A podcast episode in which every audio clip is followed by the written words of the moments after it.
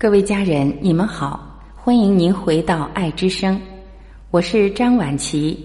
今天让我们一起来分享一个人的精神长相。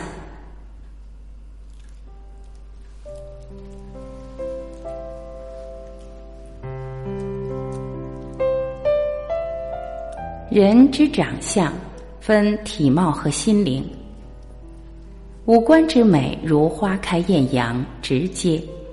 而精神之美似暗香浮动，需依托靠修养方能呈现。颜值可以美容，但掩盖不了本色；气质可以塑造，但脱离不了本性。心有境界，行则正；腹有诗书，气自华。精神长相是一种看不到的能力。这个能力决定了一个人的精神力量。一，会说话是一门学问，有分寸是一种修养。言而当知也，默而当亦知也。语言最能暴露一个人。恰当的时候说话是智慧，沉默的恰当也是一种智慧。知道怎么说话，知道何时说话，知道不乱说话，是一种了不得的软实力。子禽问墨子：“多说话有好处吗？”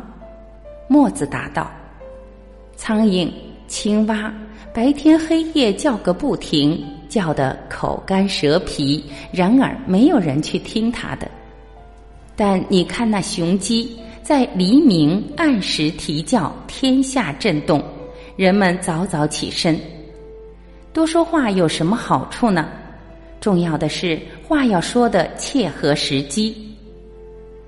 我们常常评价一个人情商高，很会说话，其实正是因为他懂得在适当的时机说适当的话，既不让他人难堪，也显得自己大方得体。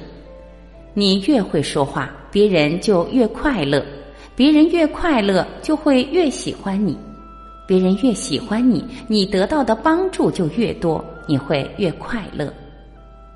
人生是由你的一言一行沉淀组成的，你怎么说话，决定你是谁，甚至决定你过得好与不好。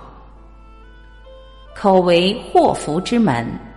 懂得谨言慎行，照顾他人感受，才是智慧之举。二，以貌取人真的很公平。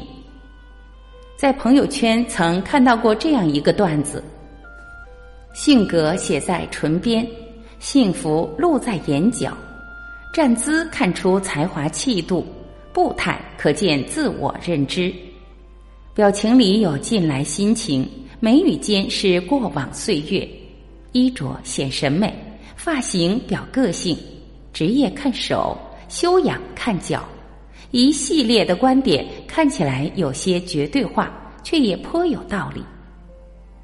到了一定年纪，你的形象里就带着你走过的路、读过的书、爱过的人、历过的事、哭过的泪和洒下的汗。这世上总有人好看。总有人越来越好看，为什么不能是你呢？好看不只是肤浅的漂亮，更是举止端庄、待人谦卑、谈吐优雅。所有的经验都来自长久的准备。很久以前，有一个手艺人，手艺娴熟，很多人上门买雕塑，但他又和其他人不一样，喜好雕塑妖魔鬼怪。有一天，他照镜子的时候，发现自己的相貌变得很丑，不是五官发生了改变，而是整个面相凶恶、丑陋、古怪。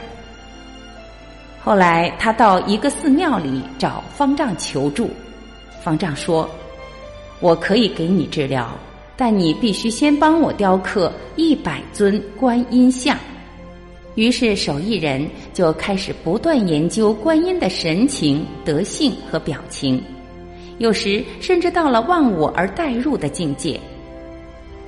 半年之后，当他把富有善良、慈悲、宽容形象的观音雕塑出来后，他急忙去寺庙找方丈，对方丈说：“请您务必帮我治病。”方丈没说话，从背后拿出镜子，笑了笑说：“你的病已经好了。”这时候他才发现自己的相貌也已经变得正气端庄了。一个人若是热情洋溢，总是面带微笑，到老了脸上的纹路也都是慈眉善目的。如果一个人长期不笑，面目表情僵化，越老显得越可怕，越没有亲和力。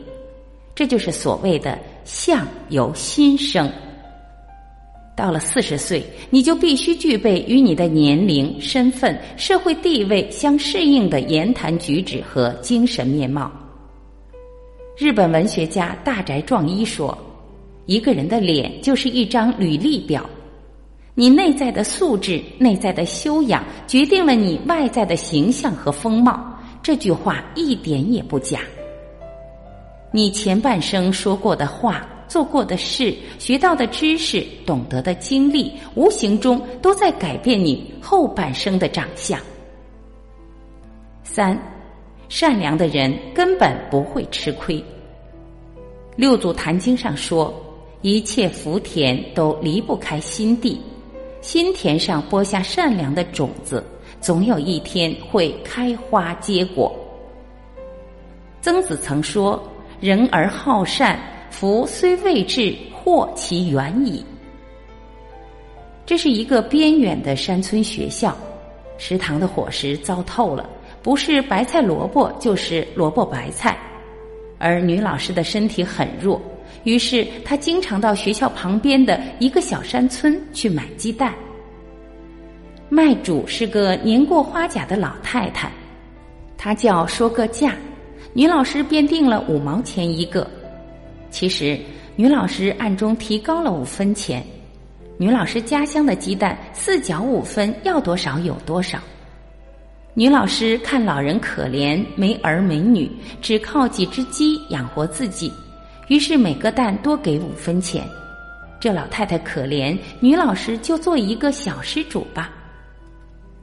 奇怪的是，老太太既不讨价，也不还价，这桩买卖就这么定了。买过一段时间，女老师觉得老太太实在可怜，便单方面又提高了五分钱，一个鸡蛋五角五分。这回老太太作声了，坚持不肯提价，但女老师坚持要单方面提价，僵持了很久，老太太终于接受了。那天，女老师照旧去老太太那儿买蛋，正碰上一个蛋贩子跟老太太讲价。蛋贩子出六角一个的价，要把蛋全收走。老太太不肯。蛋贩子说：“这个价够高了，山里都是这个价。”老太太说：“不是因为这个价，而是这些蛋要卖给那位瘦老师。人家那么远到我们这里来教书，又那么瘦，我希望他胖起来，在这个小学里长期待下去，孩子们需要他。”女老师顿时呆了，原以为自己是个施主，想不到真正的施主倒是老太太。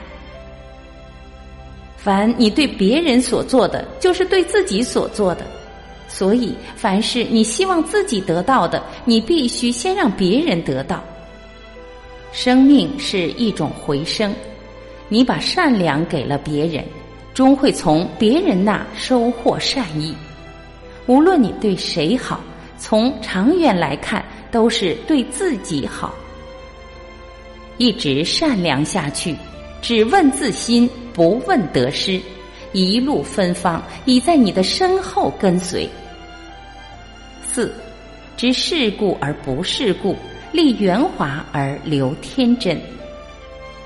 菜根谭中有句话：“势利分华，不进者为竭。”尽之而不染者犹洁。在这个纷杂的社会，我们要生存，就必须要和人和事打交道。这个过程中，把握好尺度的同时，也要保留真实的自我，也就是所谓的知世故而不世故。这不是轻而易举做到的，而是走过千山万水去感悟和修炼的结果。苏轼在六十三岁穷困潦倒之时，还写下这样的诗句：“寂寂东坡一病翁，白须消散满霜风。小儿误喜朱颜在，一笑哪知是酒红。”先说自己衰老。又借小孩子之口调侃，酒后的潮红被误认为脸色红润，用自嘲来排解晚景凄凉的失意。一个人未经世故，容易在逆境中沉沦，也容易苛以待人；而饱经世故而不世故的人，见过生活凌厉，依然内心向暖。周国平在《灵魂只能独行》里说。许多人所谓的成熟，不过是被习俗磨去了棱角，变得世故而实际了。那不是成熟，而是精神的早衰和个性的消亡。真正的成熟，应当是独特个性的形成，真实自我的发现，精神上的结果和丰收。五，让人舒服是一种顶级的魅力。菜根谭里说：“处事让一步为高。”退步即进步的章本，待人宽一分是福，利人是利己的根基。为人处事以遇事都要让一步的态度，才是高明的人。因为让一步，就等于是为日后进一步留下了余地。待人接物以抱宽厚态度对人，才是有福的人。因为给人家方便，就是日后给自己留下方便的基础。古希腊哲学家苏格拉底才华横溢，智慧过人。可当人们赞叹他的学识渊博时，他却谦虚地说：“我唯一知道的是自己的无知。”著名文学家马克吐温有一次去一个小城，临行前，别人告诉他那里的蚊子特别厉害。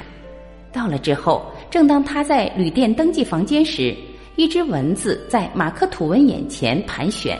这使得职员尴尬万分，马克吐温却满不在乎地说：“跪地蚊子比传说中的不知聪明多少倍，他竟会预先看好我的房间号码，以便夜晚光顾饱餐一顿。”一句话逗得服务员不禁哈哈大笑。结果这一夜，马克吐温睡得十分香甜。原来当天晚上，旅馆全体职员一齐出动。驱赶蚊子，免得这位受人欢迎的大作家遭受蚊虫叮咬。你身边有没有这样的人？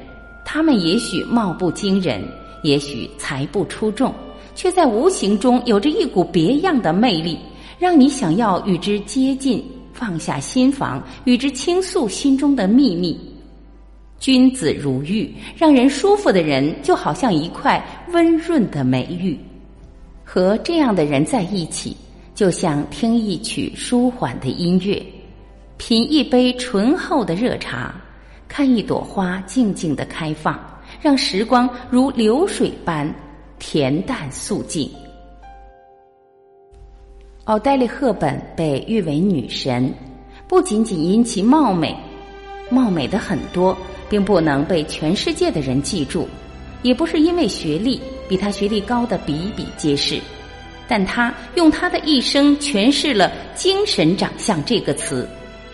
他在遗言里这样说：“若要优美的嘴唇，就要讲亲切的话；若要可爱的眼睛，就要看别人的好处；若要苗条的身材，就要把你的食物分享给饥饿的人。”若要美丽的秀发，在于每天有孩子的手指穿过它；若要优雅的姿态，走路时要记住行人不止你一个。这就是对精神长相的最好的解读。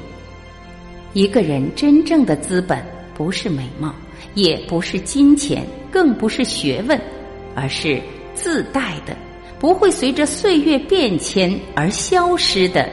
精神长相。好了，各位家人，以上就是今天我们一起分享的内容，你喜欢吗？如果喜欢，还是请您用您的爱来点赞，并把它分享到您的朋友圈，让更多的人听到。让我们一起传播爱，好吗？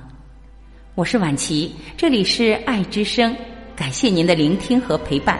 今天我们就到这里，明天再会。